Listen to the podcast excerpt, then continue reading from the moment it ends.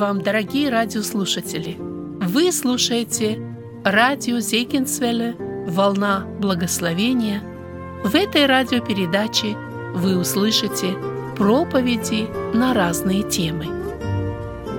Сегодня мы продолжаем серию проповедей по посланию к евреям, говорит Андрей Павлович Чумакин, пастор Церкви Спасения.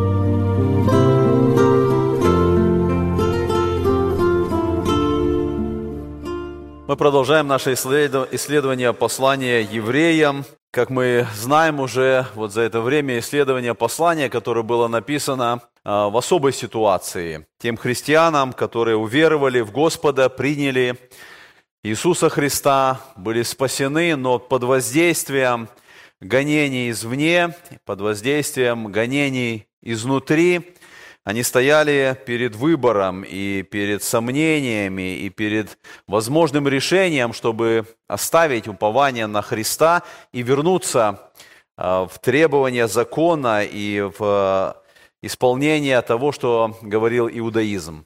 И вот апостол Павел пишет это послание для того, чтобы показать им огромную разницу между тем, что было в Ветхом Завете, и с тем, что в Новом Завете – между тем, что имели и получали люди, исполняя требования закона, и между тем, что имеем мы, уверовав в Иисуса Христа. И вот 10 глава, которую мы будем сегодня исследовать, мы э, попробуем сегодня посмотреть на 18 стихов этой 10 главы. И эту главу можно назвать «Достаточность единократной жертвы Христа». Слово «достаточность» говорит о том, что добавить больше нечего. И когда мы смотрим вот на само это название, э, мы можем задать вопрос, достаточность для чего? Достаточность каким образом?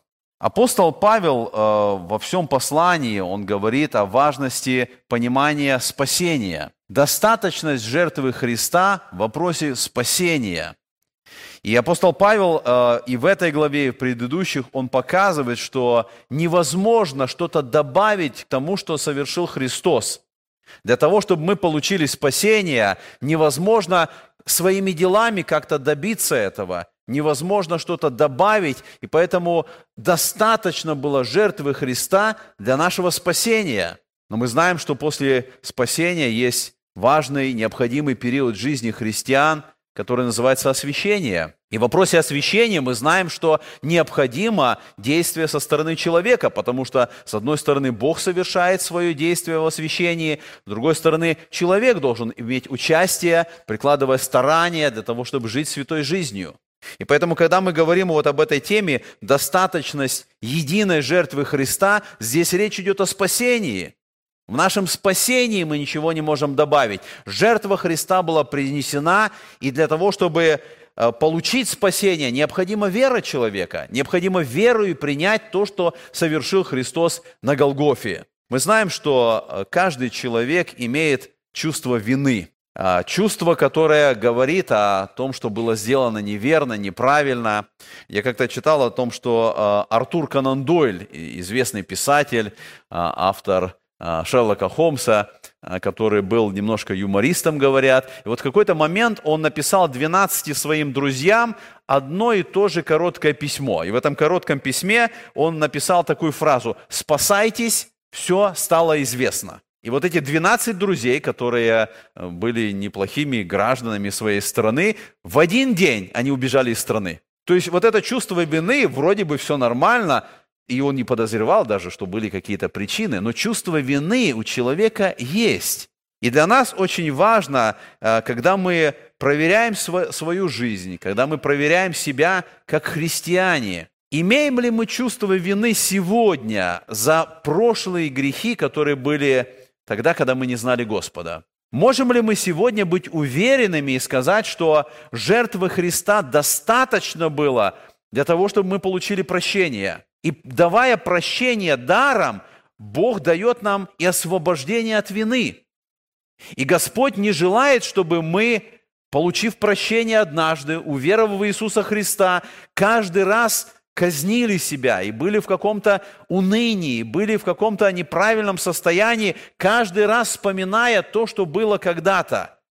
достаточность жертвы Христа говорит о том, что Он умер за наши грехи, Он взял на себя наши грехи, Он дарует нам прощение, и Он снимает с нас чувство вины. И мы можем быть свободными, и мы можем быть уверены, что как дети Божии, получив спасение даром, мы освобождены, и Он даровал нам прощение. И поэтому вот в этой главе, которую мы будем разбирать, нам очень важно э, понимать, насколько важно нам верить в Иисуса Христа. Потому что апостол Павел показывает в этом послании, как я говорил, что эти читатели, которым было направлено это послание, они имели это. Они имели спасение во Христе, они имели прощение грехов. Но апостол Павел показывает, это состояние прощения, оно имеется или обладается человеком только когда он имеет Иисуса Христа. И когда человек отворачивается от Христа, когда человек уходит от Христа, он теряет и те благословения, те блага, которые дает Иисус Христос. И поэтому эти читатели, э, как и мы сегодня с вами, можем стоять перед этой опасностью. Мы знать должны и веровать, что жертвы Христа было достаточно для нашего спасения, но мы не должны уйти от Христа. Мы должны в нашем процессе освящения держаться верою Христа – быть в этом состоянии освящения, потому что если мы уйдем от Христа, мы потеряем все, что дарует Христос. И поэтому вот апостол Павел как раз и показывает, что это действие достаточной веры Христа, оно имеет основание на условии веры. Когда мы веруем в то, что Христос умер за нас, когда мы верим, что наши грехи были на кресте, и поэтому мы имеем эту уверенность в спасении, в жертве Христа. Мы будем рассматривать 18 стихов, и вот эти 18 стихов этой 10 главы мы можем э, так разбить на 5 э, тем или подтем, о которых Павел говорит. Павел говорит в этих 18 стихах вначале о недостаточных жертвах. Это первый стих 10 главы. Мы будем касаться о том, что ветхозаветные жертвы, они не были достаточны для спасения. Затем со 2 по 4 стихи Павел будет говорить о жертве, которая была достаточна, чтобы уничтожить грех. Дальше с 5 по 10 стихи Павел говорит о жертве, которая была достаточна, чтобы заменить все ветхозаветные жертвы. А с 11 по 14 стихи Павел говорит о жертве, которой достаточно, чтобы привести нас к совершенству.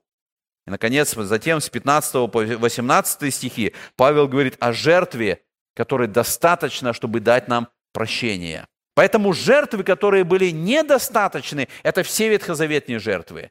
Жертва, которая достаточна для того, чтобы уничтожить грех и заменить все ветхозаветные жертвы и привести нас к совершенству и дать нам прощение, это единая, или как мы назвали в этой теме, единократная жертва Иисуса Христа.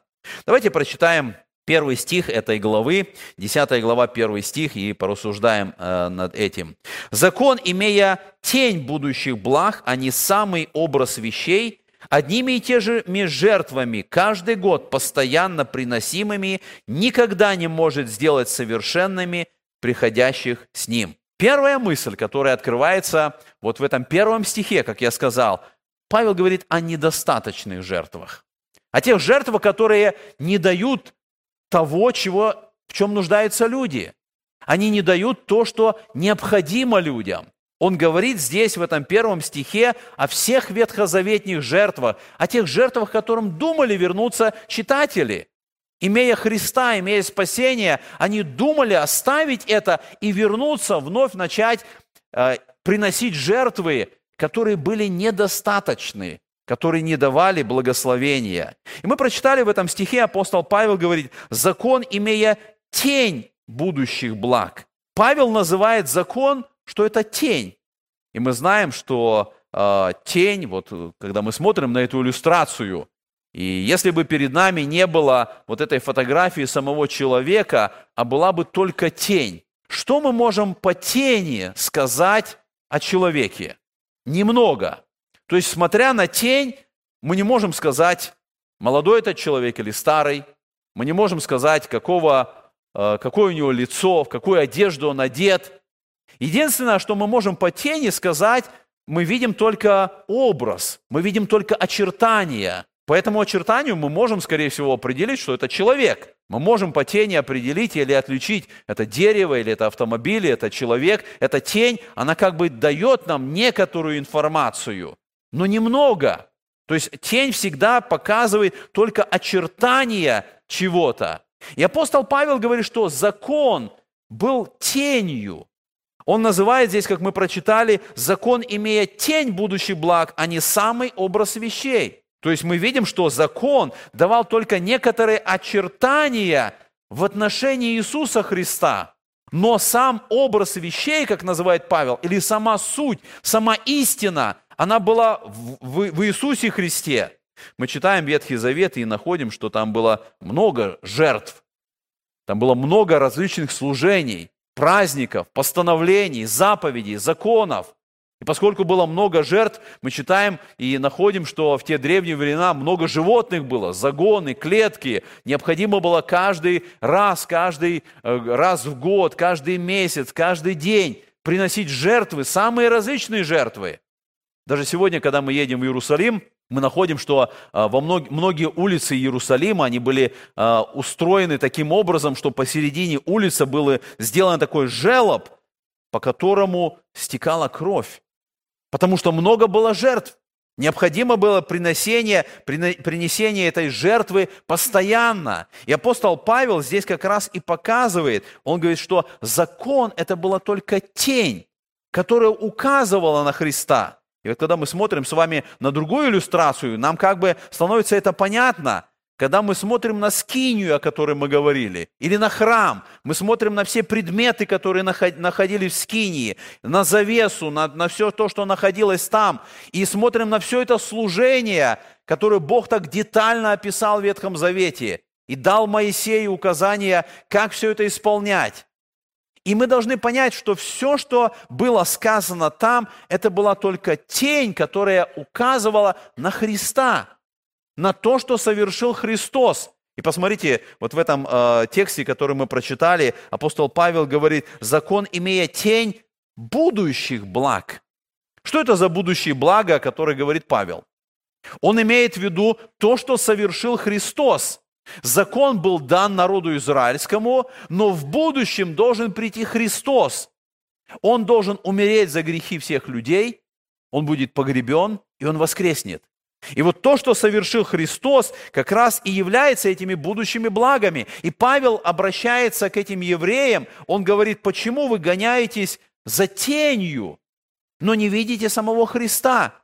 Они думали отвернуться от Христа и вновь вернуться к тени. И апостол Павел говорит, что это неправильно. Почему? Потому что никакая тень, она не может существовать самостоятельно. Нету тени самой по себе.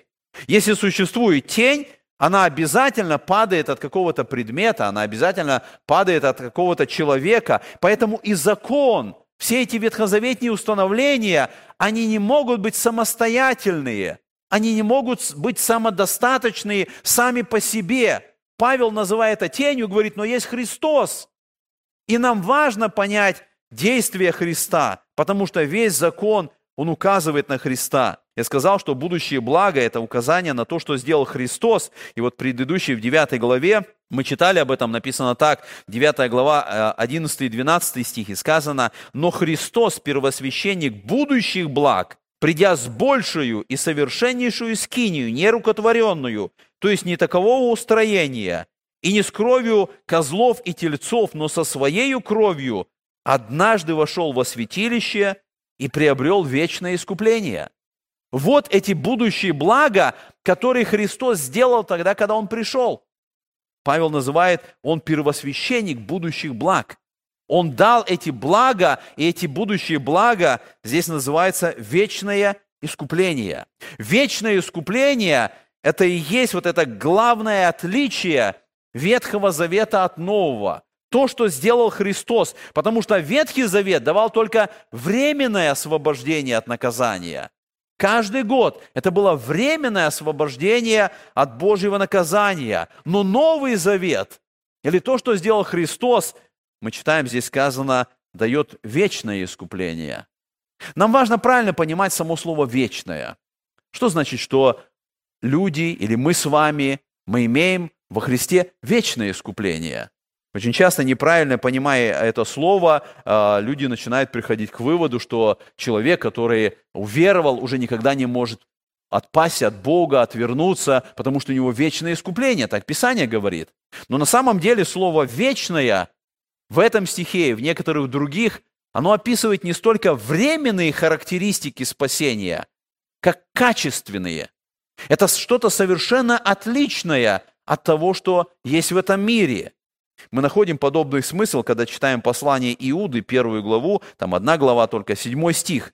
Помните, там сказано, как Содом и Гоморра и окрестные города, подобно им блудодействующие и ходившие за иной плотью, подвергшись казни огня вечного, поставлены в пример. То есть мы видим, когда произошло это наказание Содома и Гоморры, и э, Иуда говорит, они подверглись казни огня вечного.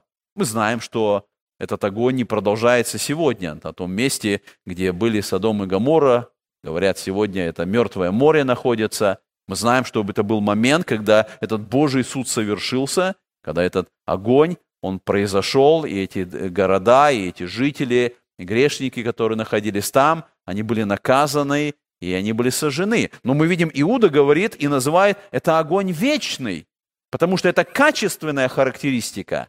Это указание на то, что Бог совершает. Это указание на особое наказание. Поэтому, когда мы читаем о том, что искупление, которое мы имеем, это вечное искупление, это указывает на то, что Христос сделал. Потому что то, что делает Христос, оно всегда имеет вечные последствия. Оно имеет особое отношение к человеку. И мы видим, что Христос, Он совершил наше искупление, и Павел называет это будущее благо. Это то, что мы сегодня имеем. Он умер за нас, Он воскрес для нашего оправдания. Мы сегодня эти блага имеем, когда приходим к Иисусу Христу. Но нам важен вопрос, а в чем же тогда был смысл ветхозаветных жертв?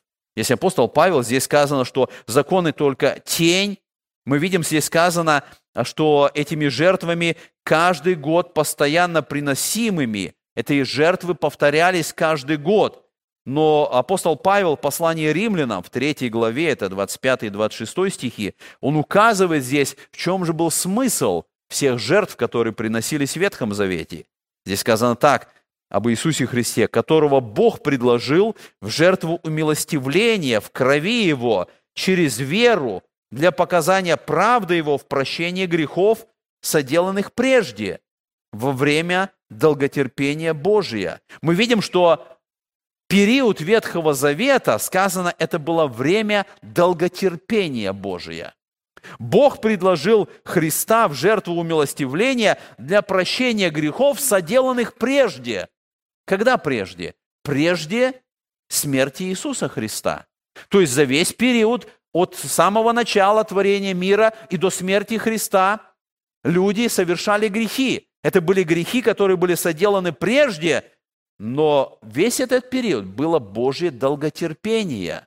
И поэтому жертвы были необходимы для того, чтобы это Божье долготерпение продолжалось, чтобы оно совершалось. Эти, эти жертвы каждый раз, как я говорил, они как бы от, а, а, они отодвигали Божье наказание. Они отодвигали Божий суд. И они указывали, будучи этой тенью, они указывали на ту жертву, которая однажды должна быть единократно принесена, и которая будет достаточно для того, чтобы не просто отодвигалось наказание, а для того, чтобы, как мы здесь с вами читаем, чтобы было прощение или чтобы было совершение у людей каждый год. Написано, посмотрите, написано в этом стихе, каждый год постоянно приносимыми. Когда идет указание на год, мы понимаем, что речь идет на день искупления. Потому что в день искупления один раз в год первосвященник входил в святое святых. Один раз в год он входил туда с этим курением, с кровью жертвы, и он брызгал на крышку ковчега завета, и когда это происходило, Бог давал еще один год народу. Это Божье долготерпение продолжалось но мы знаем, что все это было тенью Иисуса Христа. Это Божье долготерпение, оно было только на основании той жертвы, которая будет в будущем, тех будущих благ, которые принесет Иисус Христос, который умрет на Голгофе. И поэтому апостол Павел использует вот этот образ тени, чтобы показать на действие закона. На кресте Христос пролил свою кровь. Он вошел с этой кровью в небесное святилище, как мы читали и говорили раньше. И это действие Христа дает прощение грехов, а не просто освобождение. Мы говорили, что тень показывает только очертания предмета. Евреи видели это очертание, до конца не понимая сути. Они хотели увидеть эту суть, но суть произошла на кресте. Там, на Голгофе, когда Христос умер, когда Он приобрел это вечное искупление. И мы прочитали здесь в этом первом стихе написано, что закон не может делать совершенным приходящим с жертвами. Эти жертвы были недостаточны для совершенства. Сегодня иногда, когда спросишь у людей, может быть, у неверующих людей, что необходимо для того, чтобы человек имел правильное отношение с Богом. Многие люди, они начинают, станут перечислять какие-то действия. Человеку необходимо перестать грешить, курить, употреблять алкоголь, разврат, наркотики. И люди начнут перечислять какие-то поступки, и, и они будут считать, что если человек перестанет делать вот эти поступки, этого будет достаточно, чтобы у человека были правильные, нормальные отношения с Богом. И это именно то, о чем думали евреи. Это именно то, как они подходили к отношению с Богом. Но посмотрите, мы здесь в этом первом стихе читаем, недостаточно. Люди не могут стать совершенными, когда они приносят жертвы. Это не способ, чтобы наладить отношения с Богом. Как бы человек ни старался что-то делать, какие бы жертвы он ни, при, ни, ни приносил, как бы он ни пытался изменить себя, свои поступки, это не даст ему совершенства перед Богом это не наладит отношения с Богом. Это не работало в Ветхом Завете, это не работает сегодня, если люди пытаются таким путем наладить отношения с Богом. Потому что совершенство или правильные взаимоотношения с Богом, они даются только жертвой Христа. Потому что только жертва Христа и только Евангелие меняет сердце человека. И для Бога недостаточно, чтобы человек внешне изменил свое поведение, начал правильно говорить, правильно поступать, правильно э, вести служение, и при этом сердце его не будет изменено, Богу недостаточно этого. Богу необходимо изменение сердца, а изменение сердца происходит только тогда, когда человек верует в жертву Иисуса Христа и принимает весть Евангелия. И вот тогда меняется сердце, и в результате перемены сердца жизнь меняется, поступки меняются. Вот это приводит к совершенству. Если сегодня кто-то пытается, не уверовав в Иисуса Христа по-настоящему, не пройдя через эту перемену сердца, пытается своими поступками достигнуть совершенства, достигнуть правильных отношений с Богом. Вот этот первый стих, он говорит еще раз, никогда это не может сделать совершенным человека, который пытается найти свои новые жертвы. И поэтому доктринально такой человек никогда не станет праведным перед Богом. А на практике такой человек никогда не поменяется. И он будет сам понимать, что он пытается следовать каким-то правилам, но на самом деле он остается прежним. На самом деле он спотыкается и по-прежнему дальше грешит. Давайте прочитаем дальше э, следующий отрывок.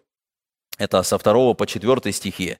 Здесь апостол Павел говорит, «Иначе перестали бы приносить их, то есть жертвы, потому что приносящие жертву быв очищены однажды, не имели бы уже никакого сознания грехов. Но жертвами каждогодно напоминается о грехах, ибо невозможно, чтобы кровь тельцов и козлов уничтожала грехи. Мы видим, что в этом тексте апостол Павел касается как бы второй темы. В первом стихе он сказал о том, что есть жертвы, которые не имеют достаточности. Теперь он начинает говорить о том, что есть жертва, которой достаточно, чтобы уничтожить грех. Не просто отсрочить Божье наказание. Есть жертва, которую не до конца понимали, но стремились истинные праведники Ветхого Завета. Жертва, которая способна уничтожить грехи. И мы видим, что а, апостол Павел говорит, что если бы те жертвы давали освобождение, приводили к совершенству, он говорит, они были бы очищены, и у них бы не было никакого сознания греха. И поэтому, если бы люди в Ветхом Завете получали через жертву совершенство, они бы перестали делать жертвы. Они принесли бы их однажды, получили очищение, получили освобождение, получили перемену и перестали бы приносить жертвы. Но Ветхий Завет, насколько мы знаем, он не менял человека, и грехи человека не были уничтожены. Люди приносили жертву, они приходили в храм, а потом они выходили из храма, и они опять грешили. И опять нужна была жертва. Каждый раз ты согрешил, нужна жертва. Еще раз согрешил, и опять нужна жертва. И поэтому здесь сказано, они приносили их постоянно, каждый раз. Если этого не происходило, как я сказал, в Ветхом Завете, это не давало совершенства, мы никогда не должны думать, что сегодня мы каким-то образом через свои поступки можем получить спасение. И мы читаем в третьем стихе, здесь показано, что жертвы напоминали, посмотрите, но жертвами каждогодно напоминается о грехах. Это еще один смысл, почему нужны были жертвы. Они каждогодно напоминали, я говорю, если упоминается слово каждогодно, это указание на день искупления. Каждый год, когда первосвященник входил туда, в святое святых, это было напоминание о грехах, о греховности человека. Но еще другой момент. Это не только напоминание о греховности самого человека, это напоминание о том, что Бог помнит о грехах. И люди это понимали, что Бог помнит о грехах, которые люди сделали. И поэтому нужна была жертва, которая привела бы к тому, что сказано в 8 главе, это 8 глава, 12 стих, и в этой 10 главе, в 17 стихе повторено это. Нужна жертва, которая бы привела к тому, что Бог сказал бы, грехов их и беззаконий не воспомяну более. Вот какая нужна жертва – если те жертвы были недостаточны для этого, нужна другая жертва, которая привела бы к тому, что Бог больше бы не вспоминал о грехах человека. Грех, который помнит Бог, это грех, за который не было принесено умилостивление. С другой стороны, грех, который не помнит Бог, это грех, за который уже совершено искупление. И Господь говорит, если искупление будет совершено, я не воспомяну о грехах, я не буду помнить о них беззакониях. Интересно, что вот это слово, которое употребляет здесь Павел, когда он говорит «напоминается о грехах», вот это то же самое слово, которое употребляется в Евангелии, когда речь идет о вечере Господней. Вы помните, сам Христос, устанавливая вечерю Господню, Он сказал, «Сие творите в мое воспоминание». И здесь интересное э, противопоставление Евангелия меняет то, о чем мы должны помнить. Когда мы верою приходим ко Христу, когда мы принимаем достаточность этой единократной жертвы, Евангелие меняет. Вместо того, чтобы напоминать нам о грехах, как это было у евреев, Христос говорит, делайте это в мое воспоминание. Принимая жертву Христа, Он побуждает нас каждый раз помнить о том, что Он сделал на кресте, помнить о благодати, а не о законе, помнить о прощении, а не наказании. В этом разница Евангелия, в этом разница Нового Завета от Ветхого. Когда мы устремляемся на Христа, Он говорит, делайте это в мое воспоминание. Вспоминайте каждый раз не о том, что вы согрешили в прошлом, а о том, что я умер за ваши грехи о том, что я принес искупление, я дарую спасение, я сделал это на Голгофе. И это дает силу. Каждый раз, когда мы помним о кресте, когда мы помним об этой жертве, это дает нам силу. Мы понимаем благодать прощения, который дарует нам Иисус Христос. В четвертом стихе мы читаем важную истину. Сказано, что «Ибо невозможно, чтобы кровь тельцов и козлов уничтожала грехи». Это очень важная евангельская истина. Кровь жертв, она не может уничтожить грехи. Но с другой стороны, мы читали, что без пролития крови не бывает прощения. Так сказано в Писании. И поэтому все жертвы Ветхого Завета, они не могли уничтожить грехи. И мы говорили, что они указывали на единственную жертву, которая может это сделать которая может принести прощение грехов. И это жертва Христа. Если бы жертвы не были тенью, то насколько бы они не были эффективны. Постоянно приносимые жертвы, которые не давали прощения греха. Это постоянный ритуал, который, который повторяется, повторяется, и он не имеет никакого результата. Мы читаем, Писание говорит, без пролития крови не бывает прощения. И если жертвы, как здесь написано, тельцов и козлов не могут уничтожить грехи, то мы приходим к пониманию, значит, должна быть жертва совершенного, безгрешного человека, который может уничтожить грехи. И во всем мире нету ни одного безгрешного и совершенного человека. Именно поэтому необходимо было воплощение Иисуса Христа. Он пришел на эту землю, он стал человеком, он принял плоть человеческую на себя, чтобы умереть за наши грехи. Он пришел как безгрешный человек, и он своей смертью стал этой жертвой для того, чтобы уничтожить грехи. Давайте прочитаем дальше следующий отрывок с 5 по 7, и здесь сказано так. «Посему Христос, входя в мир, говорит, жертвы и приношения ты не восхотел, но тело уготовал мне. Все сожжения и жертвы за грех не угодны тебе. Тогда я сказал, вот иду, как в начале книги написано о мне, исполнить волю твою, Боже». Здесь открывается вторая мысль, о которой говорит Павел, когда он рассуждает о жертве Христа. Первое, мы сказали, жертва Христа может уничтожить грехи. Вторая мысль, о которой говорит Павел вот в этом отрывке, жертва Христа достаточно, чтобы полностью заменить все ветхозаветные жертвы. Уже нету никакого смысла. Павел показывает, он для этого цитирует 39-й псалом, потому что в 39-м псалме вот эти слова, о которых он говорит здесь. И Павел говорит, что эти слова Христос произнес. Мы не знаем, когда он произнес эти слова. Мы знаем, что Павел говорит, Христос сказал эти слова жертвы и приношения ты не восходил, но тело уготовал мне. Он сказал, вот иду исполнить волю твою, Божию. Был какой-то момент, и здесь написано, Христос, входя в мир, возможно, это момент решения, момент воплощения, сказано, Христос произносит эти слова. Он говорит об этом Отцу, он приходит в этот мир, и он знает, что Бог приготовил ему тело, и его тело станет жертвой, и эта жертва будет угодна Отцу, потому что она приведет к искуплению, она приведет к уничтожению греха. И мы видим, что здесь сказано, что Богу не угодно жертвы. Сказано, жертвы и приношения ты не восхотел. Жертв, Богу неугодные жертвы, которые становятся просто ритуалом когда человек не понимал этого в Ветхом Завете, когда сердце его не было задействовано, когда вера его не устремляла его в будущее в моменту прихода Иисуса Христа, Богу не угодны были эти ритуалы. Написано, ты тело уготовал мне. Когда мы думаем вот об этом моменте, что тело Христа было приготовлено, возможно, мы часто думаем о Рождестве, когда он родился как младенец и был в яслях, Хотя на самом деле это момент благовещения. Тогда, когда ангел сказал Деве Марии, это тело уже было уготовано, и оно уже было в этот момент в утробе Марии. Произошло то чудо, о котором сказал ангел, что Дух Святой сойдет на тебя, сила Всевышнего осенит тебя, и поэтому рождаемое святое будет Сыном Божьим.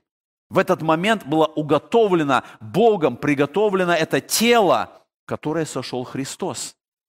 Это говорит о том, что Христос не появился в момент воплощения или рождения. Он пришел, и эти слова, которые записаны в 39-м псалме, говорят о том, что у него было это решение. Он пришел, он воплотился в это тело, которое было приготовлено.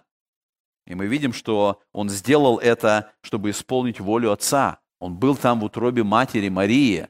И все девять месяцев он имел этот этап развития, подобно тому, как любой младенец – находится в утробе матери, он проходит этот этап развития. Он родился как младенец, он развивался, он рос. И мы читаем, Писание говорит, он возрастал в мудрости, в любви у Бога и у человеков. Он шел всем этим путем. И мы видим, что когда здесь сказано, как в начале книги написано о мне, и мы задаем вопрос, о какой книге здесь идет речь? Где написано в какой-то книге о том, что вот Христос должен таким образом что-то сделать? Скорее всего, это речь идет о книгах Моисея, то есть о Пятикнижии. То есть мы видим, что когда речь идет о книге, скорее всего, это Писание, это Библия. И мы видим, что пророчески в 39-м псалме как бы идет речь об этом, и это исполнилось. Помните, Евангелие Иоанна 5,46, сам Христос говорит, «Ибо э, если бы вы верили Моисею, то поверили бы и мне, потому что он писал о мне. Моисей писал о Христе. И поэтому он говорит об этом. И по сути весь Ветхий Завет, он говорит об Иисусе Христе. Давайте прочитаем дальше. И э, дальше мы читаем с 8 стиха сказано так. «Сказав прежде, что ни жертвы, ни приношения, ни всесожжений, ни жертвы за грех, которые приносятся по закону, ты не восхотел и не благоизволил». Потом прибавил, «Вот иду исполнить волю твою Божию». Отменяет первое, чтобы постановить второе. «По сей-то воле освящены мы единократным принесением тела Иисуса Христа». Мы видим, что здесь в восьмом стихе как бы объясняются эти слова Иисуса Христа. Бог не хотел то, что по закону, потому что люди, не понимая этого, они отвращались от веры в Иисуса Христа.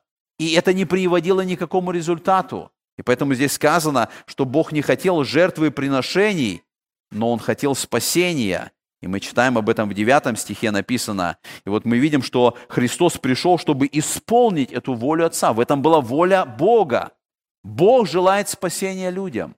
Бог не желает, чтобы кто погиб, но чтобы все пришли к покаянию. И воля Божия была, чтобы Сын пришел на эту землю, чтобы Он приобрел тело, чтобы Он стал жертвой за грехи, чтобы дать спасение всякому человеку. В Евангелии Иоанна в 6 главе мы читаем с 38 стиха, Христос говорит так, «Ибо я сошел с небес не для того, чтобы творить волю мою, но волю пославшего меня Отца. Воля же пославшего меня Отца есть та, чтобы из того, что Он мне дал, ничего не погубить, но все то воскресить последний день. Воля пославшего меня есть та, чтобы всякий, видящий Сына и верующий в Него, имел жизнь вечную, и я воскрешу его в последний день. Посмотрите, здесь открывается воля Божья, воля, которая, которую пришел исполнить Христос, чтобы никого не погубить, чтобы всякий, видящий Сына и верующий в Него, имел жизнь вечную, и Христос дает обетование, я воскрешу его, даже если смерть придет, даже если окончание жизни придет. То есть воля Отца – это спасение человечества через Иисуса Христа – в этом была воля Бога Отца. Воля Отца – это был крест, это была жертва, достаточно единократная жертва для спасения всех людей, всех тех, кто уверует во Христа. И поэтому мы видим, посмотрите, здесь сказано, э, отменяет первое, чтобы постановить второе. И нам важно разобраться, о чем идет речь. Что тут называется первым, что отменяет Христос, и что называется вторым – что постановляет Христос. Мы понимаем, что здесь Иисус Христос говорит об отменении всех этих жертв, закона. Он отменяет это для того, чтобы исполнить волю Божию. И мы сказали, воля Божья – это спасение через смерть, через жертву Христа. Для того, чтобы это произошло, Христос отменяет все эти жертвы, все эти требования Ветхого Завета, чтобы постановить второе можно в общем сказать, он отменяет все требования Ветхого Завета, чтобы установить Новый Завет. Это произошло в жертве Иисуса Христа. И поэтому в 10 стихе дается это объяснение этой достаточности единократной жертвы Христа. Принесение тела Иисуса Христа. Сказано, по сей-то воле освящены мы единократным принесением тела Иисуса Христа. Здесь открывается весь план спасения. То есть тело Христа говорит о воплощении. Уже с самого начала, когда Христос пришел на землю, мы, конечно, когда празднуем Рождество, мы как-то радуемся, мы смотрим на эти изображения младенца в яслях, для нас это какое-то умиление, для нас это какое-то особое состояние праздника, но Христос пришел и принял тело, чтобы стать жертвой. И поэтому, когда речь идет о принесении тела Христа, это весь момент, начиная с воплощения святой жизни Христа, его страданий, смерти и воскресения. Того момента, когда он воскрес в новом теле, прославленном и вознесся на небеса. Это весь момент, это весь путь, это весь способ спасения. И Павел говорит, по сей-то воле, то есть по воле Божией, мы освящены единократным принесением тела Иисуса Христа. Когда мы говорим об освящении, Писание говорит, освящение – это отделение от греха и посвящение себя Богу. Вот это путь освящения. И когда мы читаем здесь в 10 стихе, мы видим, что освящение, оно имеет несколько этапов, оно имеет несколько как бы ступеней. В момент жертвы Христа мы освящены, то есть мы, нам дана способность, чтобы иметь правильные взаимоотношения с Богом. В тот момент, когда умер Христос, Он открыл эти двери для спасения, Он открыл путь для освящения. И когда мы принимаем эту жертву, мы становимся на этот путь спасения, и начинается процесс нашего ежедневного освящения, процесс нашего преобразования – когда то, что сделал Христос на Голгофе, оно становится реальностью в нашей жизни. Когда Христос, который простил грехи там на Голгофе, Он действует сегодня. И в нашей жизни мы достигаем победы над грехом. И мы видим, что здесь сказано, что вот это освящение, оно возможно только через жертву Христа. Это единократная, достаточная жертва, которая приводит нас к этому. Мы читаем дальше с 11 по 14 стихи. Здесь так сказано. «И всякий священник ежедневно стоит в служении и многократно приносит одни и те же жертвы, которые никогда не могут истребить грехов. Он же, принеся одну жертву за грехи, навсегда восел одесную Бога, ожидая затем, доколе враги его будут положены в подножие ног его, ибо он одним приношением навсегда сделал совершенными освящаемых. Третий момент, о котором говорится, мы сказали, первое, Павел говорит, что это жертва, которая уничтожает грехи. Второй момент, жертва Христа, которая отменяет все ветхозаветные грехи. И здесь третий момент, это жертва, которая достаточно, чтобы привести человека к совершенству. И вот мы читаем, апостол Павел здесь говорит, он показывает как бы различия между двумя священниками. Посмотрите, он говорит, что все ветхозаветные священники, они сказано, это тот, кто ежедневно стоит в служении. Он стоит, потому что он многократно приносит одни и те же жертвы. Священник постоянно находился в своем служении. Он никогда не имел права и возможности в святилище или в святом святых сесть, потому что его служение не было закончено. Он каждый раз, сказано, многократно приносит одни и те же жертвы. И в этом различие это ветхозаветные священники, о которых сказано «он стоит». Но потом сказано о другом священнике. Мы прочитали здесь «он же, принеся одну жертву за грехи, навсегда воссел одесную Бога». И то, что Христос воссел, это говорит о том, что его служение закончено. Ему не нужно постоянно приносить жертвы. Он принес одну жертву, и этой жертвой он достиг результата. И мы прочитали здесь, Он навсегда сделал совершенными освящаемых. Он, он принес эту жертву, и, и люди получили доступ к Богу. Они имеют право иметь правильные взаимоотношения с Богом. Именно поэтому о нем сказано, он не имеет нужды стоять, он восел. здесь сказано, он восел одесную Бога. Это положение одесную говорит о силе, говорит о власти, и поэтому мы читаем, здесь сказано, что он восел одесную, ожидая затем, доколе враги его будут положены под ножие ног его. Интересно, что здесь употребляется со слова «Христос ожидает». Он восел теперь на престоле, и он ожидает, ожидает этого момента, который наступит, который однажды придет, когда враги будут положены в подножие ног его.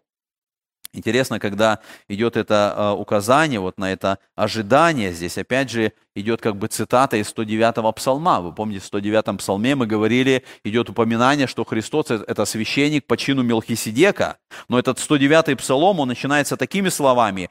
«Сказал Господь Господу моему, сиди, одесную меня, доколе положу врагов твоих в подножие ног твоих. Жезл силы твой пошлет Господь Сиона, господствуй среди врагов твоих.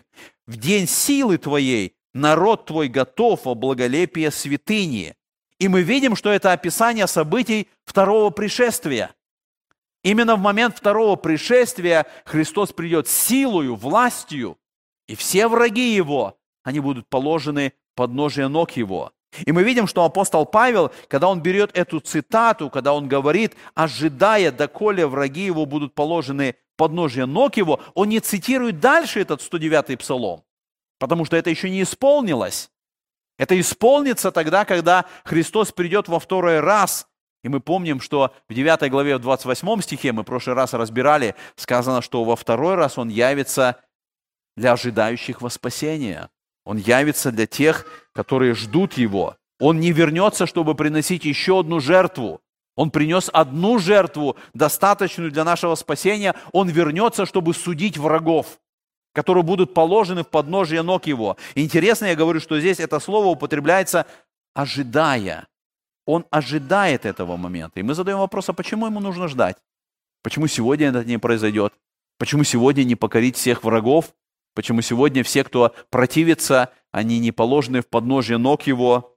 Апостол Петр отвечает на это во втором послании, в третьей главе, в девятом стихе сказано, не медлит Господь исполнением обетования, как некоторые почитают то медлением, но долготерпит нас, не желая, чтобы кто погиб, но чтобы все пришли к покаянию. Христос ожидает, Петр говорит, Бог долготерпит, не желая, чтобы кто погиб, но желая, чтобы все пришли к покаянию. И поэтому мы видим, что вот это слово, что, что Христос ожидает этого момента, и этот момент однажды наступит. И в 14 стихе мы читаем, «Ибо Он одним приношением навсегда сделал совершенными освящаемых». Это результат этой жертвы. И, наконец, последний момент, пятый момент в отношении жертвы Христа, это мы читаем с 15 стиха по 18, давайте прочитаем а, вот, а, последний отрывок. Здесь сказано, «О сем свидетельствует нам и Дух Святый, ибо сказано, вот завет, который завещаю им после тех дней, говорит Господь, вложу законы мои в сердца их, и в мыслях их напишу их, и грехов их, и беззаконий их не воспомяну более. А где прощение грехов, там не нужно приношение за них. Мы видим, что здесь, в этом отрывке, есть еще одна цитата из Ветхого Завета. Это э, с 31 псалма, вернее, с 31 главы пророка Иеремии. И там в 31 главе Господь обещает, что однажды наступит тот момент, когда Он вложит закон в сердце человека. Когда это не будет просто внешние действия, жертвоприношения, праздники, исполнение правил, исполнение заповедей, и человек все это делает, но сердце его не меняется. Господь говорит, наступит тот момент, когда сердце будет человека изменено. Он говорит, я вложу законы в сердце, я в мыслях их напишу. И человек это будет делать не потому, что есть какие-то требования, а потому что сердце его изменено. И сердце его желает этого. И он стремится к этому. Божий закон в сердце и в мыслях его. И он, побуждаемый этим собственным желанием служить Богу, любовью к Богу, он начинает совершать это. И мы понимаем, что это произошло только тогда, когда была принесена достаточная жертва Христа. Жертва Христа, она привела к тому, что закон может быть в сердце человека.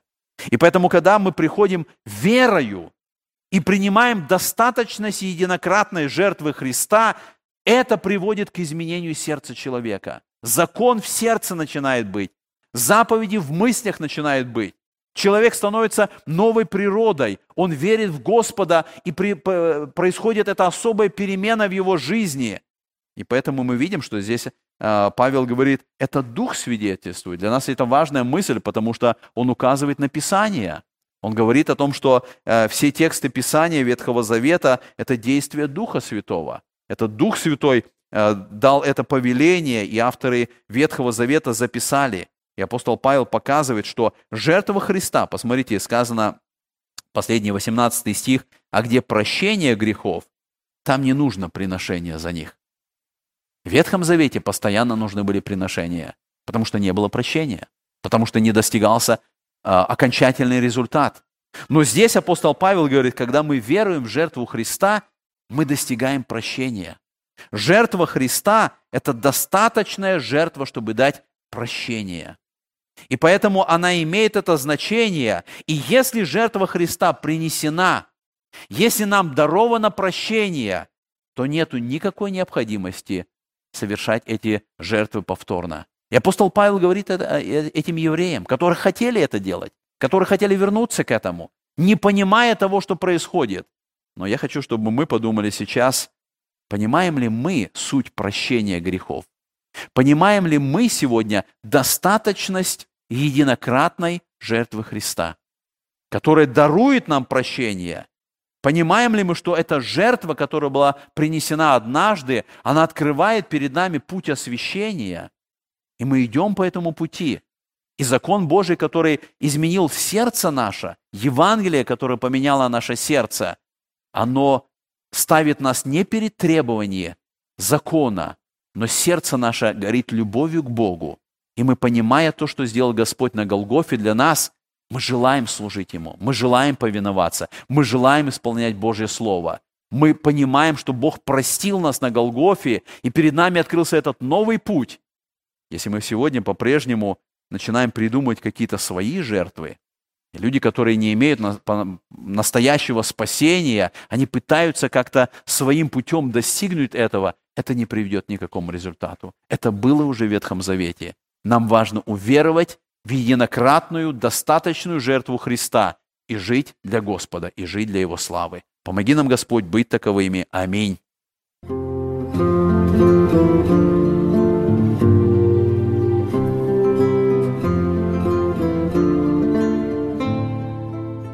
Вы слушали радио Зегенсвелле «Волна благословения», город Детмалт, Германия. Дорогие радиослушатели, мы желаем вам Божьих благословений.